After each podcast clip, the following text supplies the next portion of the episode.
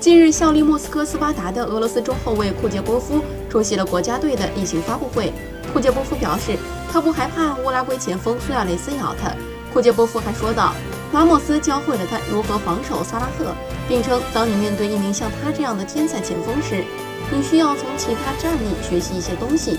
据悉，在2014年世界杯上，乌拉圭前锋苏亚雷斯曾咬了意大利中后卫基耶利尼的肩膀。二零一八年世界杯，俄罗斯队与乌拉圭队同在 A 组。库杰波夫的防守位置正好对应乌拉圭前锋苏亚雷斯。看来，如果苏亚雷斯在比赛中有什么不友好的举动，很可能库杰波夫会以牙还牙。